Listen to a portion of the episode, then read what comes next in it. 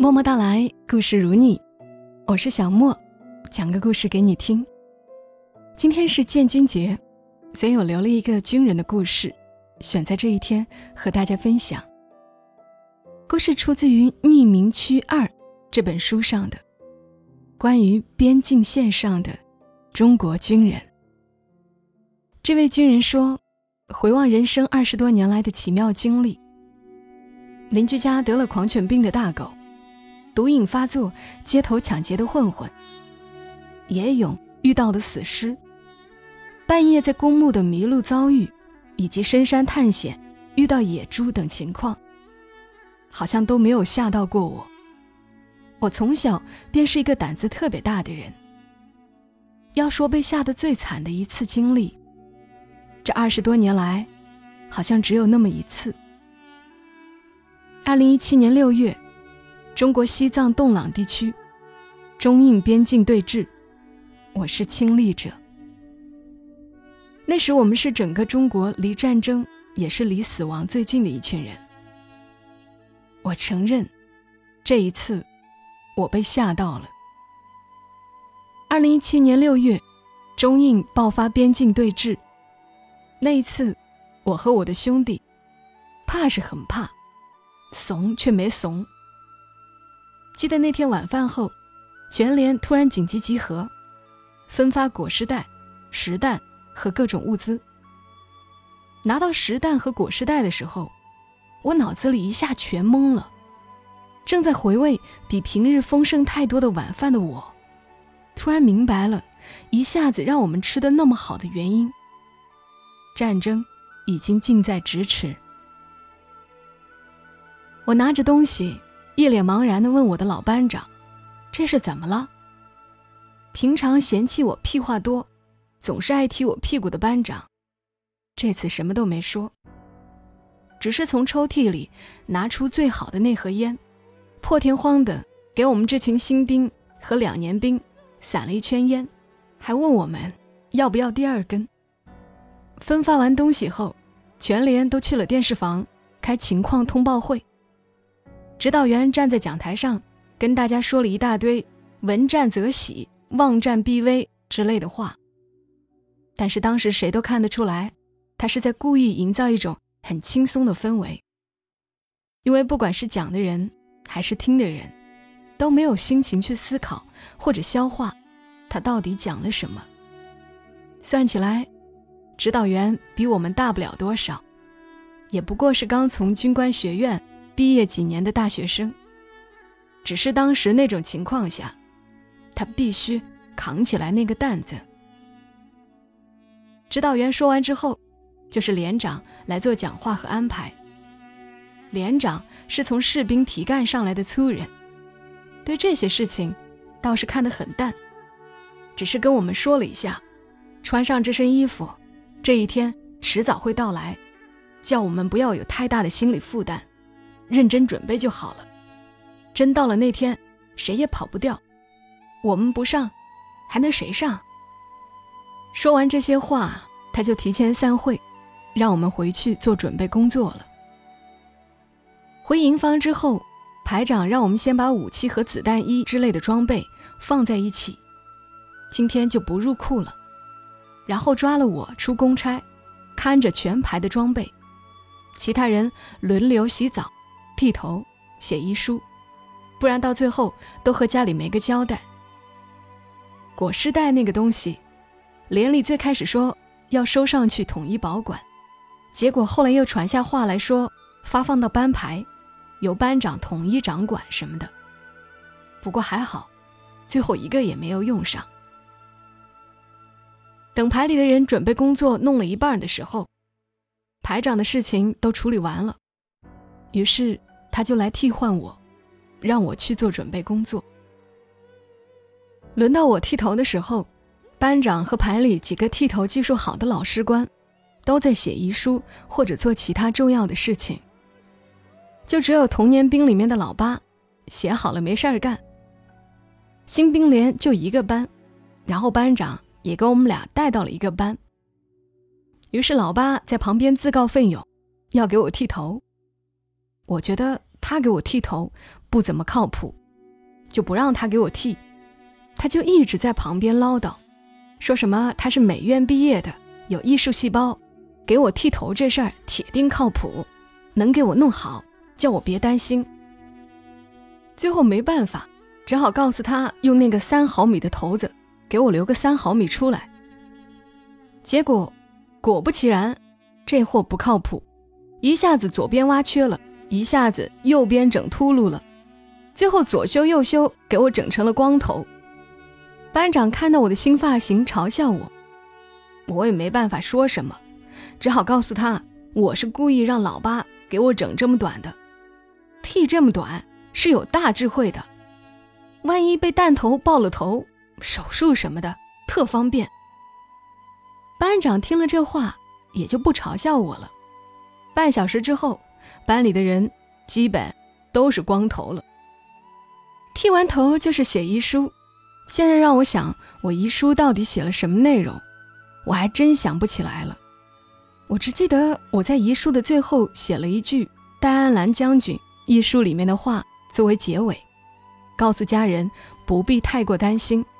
那句话是“为国战死，事极光荣”。不过班里四哥的遗书内容我倒是记得挺清楚，因为他好多字不会写。让我帮忙写字的时候，我看了好几遍。后来班长让我检查班里人写的东西里面有没有不能写的内容时，我又看了两遍。我看了好几遍的后果是，四哥从此在班里多了一个厂长的称号，因为他遗书的开头是“爸爸妈妈、爷爷奶奶、外婆和妹妹”。我可能在西藏不回去了，家里的厂。以后就不要指望我回去继承了，其实就是村头的一个小榨油作坊。厂里的事情，以后就慢慢给妹妹拿主意。就是榨油那点破事儿，现在想起来又好笑，又心酸。这些工作弄好之后，大家就开始整理装备。班长告诉我们，弹匣别像平时一样压满。这次压十五到二十发就够了，万一到时候出了什么问题，可以及时排险，别因为一点小毛病，到时候就把命丢掉了。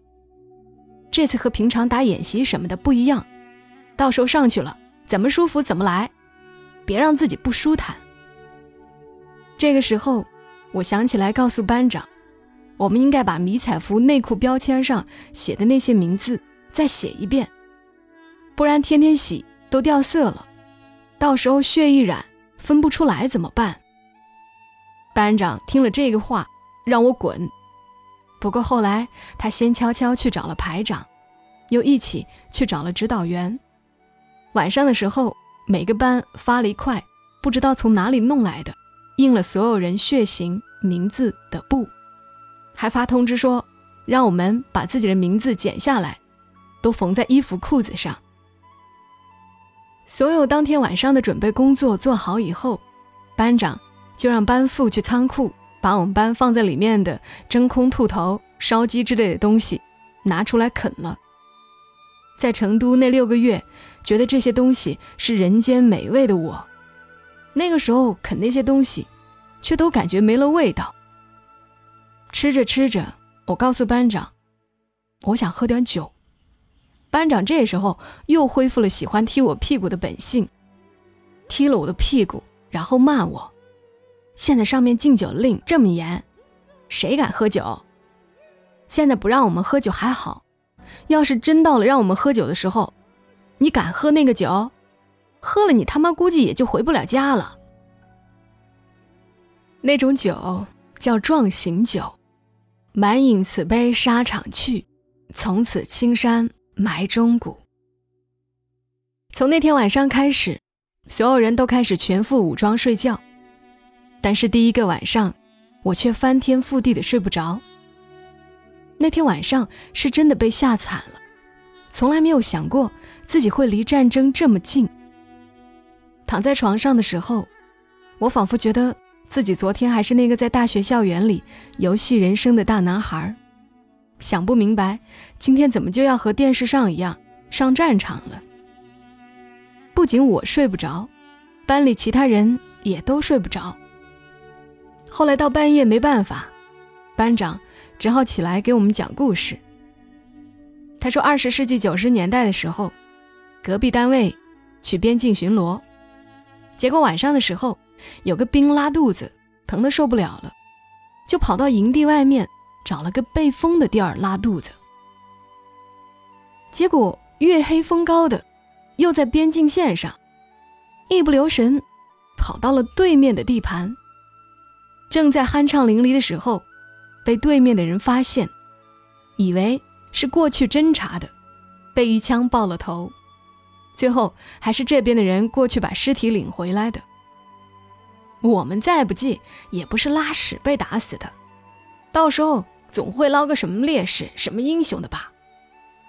说完这些话，班长一个人开始干笑。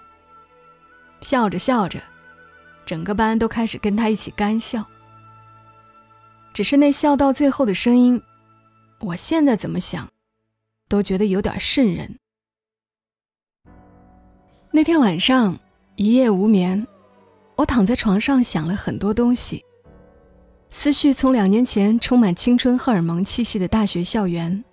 飘到了而今万里之外的祖国边关，从英国的女朋友身上飘到了在家没事儿就打麻将的妈妈身边，从那个穿着 T 恤球鞋跑在操场上的大男孩身上，飘到了那个穿着橄榄绿拿着钢枪的自己身上。其实我似乎命里就注定和西域那块雪域佛国。和当时那块战火一触即发的边境国土，有着密不可分的联系。当时我身边的所有人都不知道，到现在他们也都不知道。那时那一小块我们即将出发保卫的神圣领土，其实我在两年前就去过。那片地方也是我之所以在大学学业完成之后，就脱下学士服。换上战时伤的缘起之地。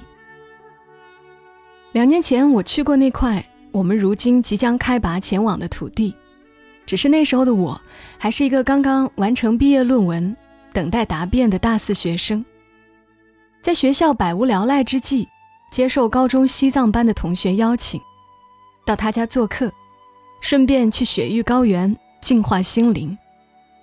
我们一路从青海进藏。寻名山，访佛寺，前往他在日喀则边境地区的家。在路过青海一个寺庙的时候，我们正好遇到一位活佛，在给朝圣的牧民灌顶。等牧民们都灌顶完成之后，我上去和那位活佛聊天。奇怪的是，活佛的那些跟班都没有阻拦我接近活佛。后来我朋友问他们原因，他们说，活佛事先交代过，今天灌顶完之后会有几个外地人过来，如果要见他的话，不要阻拦。现在想起来，活佛在那么偏僻的一个庙，都还能算到我们会去那儿玩，还真是神奇。和那位活佛聊了几句汉藏佛教区别之后。我大学时期喜欢看一些关于宗教的书，我让活佛也给我开个光什么的，但是活佛说没那个必要。他说我是和高原有缘分的人，注定是要在高原待两年的，他开光也开不到我头上。我在高原上没什么危险，以后不要担心。最后活佛还送了我一个玛瑙的吊坠。现在也不知道被我丢哪里去了。同学家就在日喀则的中印边境地区，离洞朗不远。到他家玩了几天之后，我就找了个时间往边境地区徒步，想去看看边境长什么样子。结果走了两个小时之后，成功的遇到了正在边境巡逻的人民子弟兵。然后成功的和他们进行了军民鱼水情的深度友好交流，并成功享受了一把被当间谍、扣押查证的超国民待遇。当时扣押我的班长满脸横肉，一脸凶相的粗暴盘问我的籍贯、姓名以及来这里的目的。一年多以后，我还在某个集训场合看到他站在训练场上，被领导骂得狗血淋头。扣押事件的结果就是，我同学来领我没能领走，部队那边要学校开证明之类的东西过来。后来还是同学找了在当地部队服役的军官叔叔，才把我捞出来带走。那次被扣押，我记得最清楚的就是那个满脸横肉的班长走的时候对我说的话。他说：“这里是中国领土，是人民子弟兵保卫的领土，但是这地方人民一般不会来，只有子弟兵几十年如一日的在这个地方待着。你一个大学生人民。”没事儿跑这儿来干什么？不是搞间谍，就是给我们惹麻烦。莫怪大哥我对你态度不好，你要是想我们对你态度好，就不要上来给我们添麻烦。你看你今天给我们惹好多事情嘛。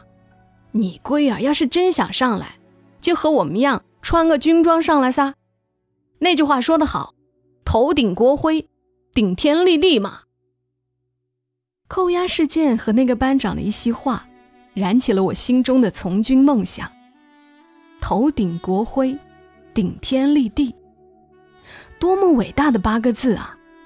我也要去当兵，哪个男生还没个军旅梦呢？许三多那种憨子都能去当兵，凭什么我不能？我就是要穿上军装，堂堂正正走一遭祖国的山河大海。好好做一回保家卫国的男子汉。在导师再待在墨脱净化心灵不回学校，错过答辩，六月就毕不了业的威胁之下，我在回学校完成答辩的第二天，就走到学校的人武部进行了应征报名。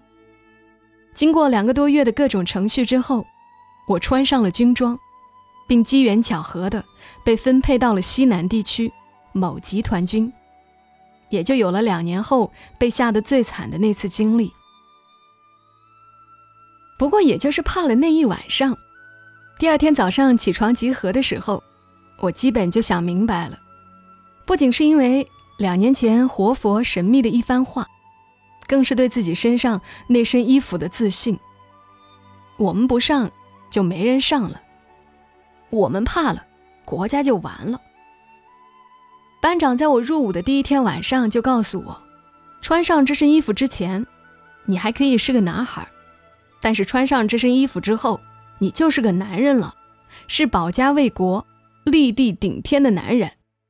你为别人站了两年岗，有人会为你站一辈子岗。吃完早饭过后，就看到一排排军卡往最前面开。后来知道是从西南某重镇。紧急调运的裹尸袋和物资。那段时间，所有进藏的官方运输工具都加挂了这些物资，每天数班，从未停歇。事情发展到最后，也就没了最开始的波澜壮阔，日复一日的紧张战备，到最后似乎也没了什么紧张的气氛。只是山那边的印度兵以及每天的情况通报，能让人感受到战争的迫近。而且我最庆幸的是，当时以及现在，我们都拥有一个强大的祖国，拥有一支有着光荣传统和辉煌战绩的军队，而我曾经是其中一员。它强大到能让我们这些在祖国最偏僻边关的军人，都能感受到祖国母亲在背后的巨大支持。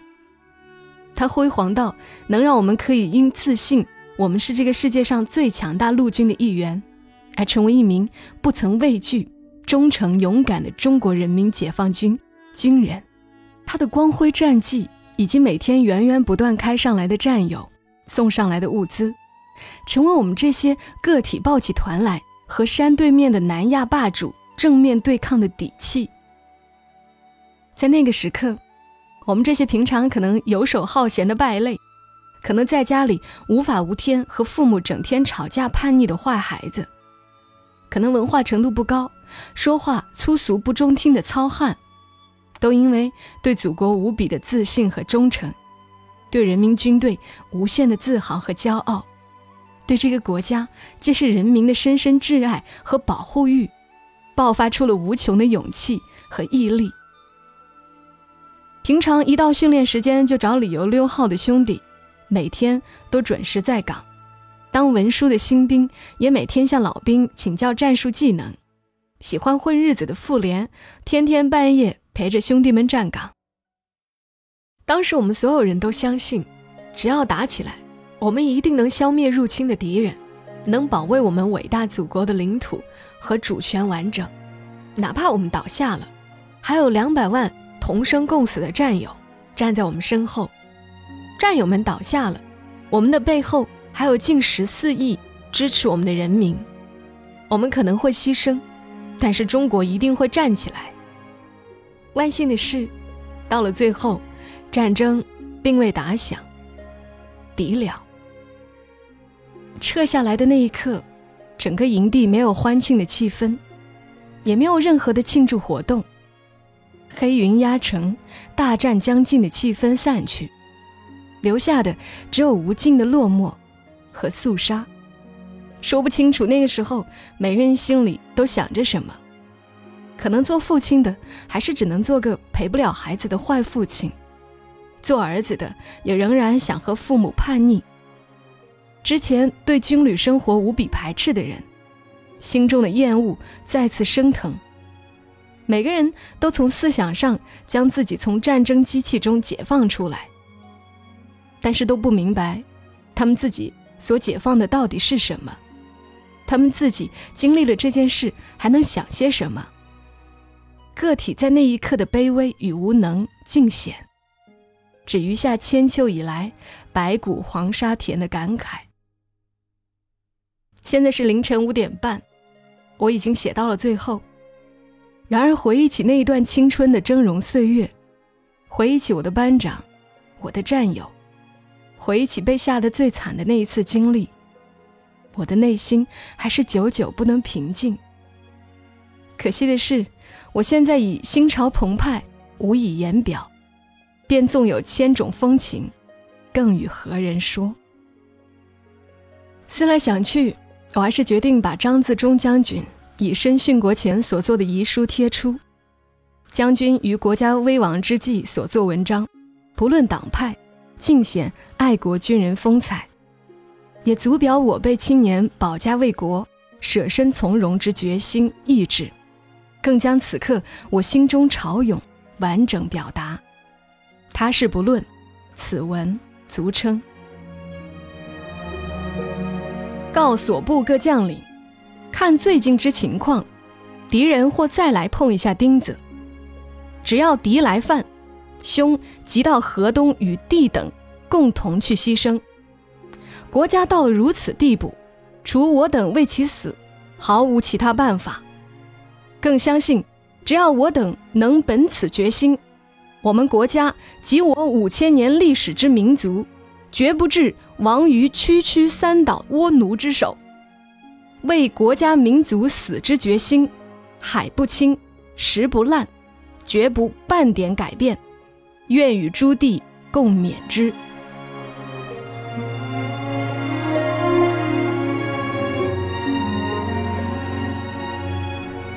虽然不知道具体的作者是谁，但是非常感谢这篇文章的作者。仅以此期节目献给这个节日，祝所有军人们节日快乐。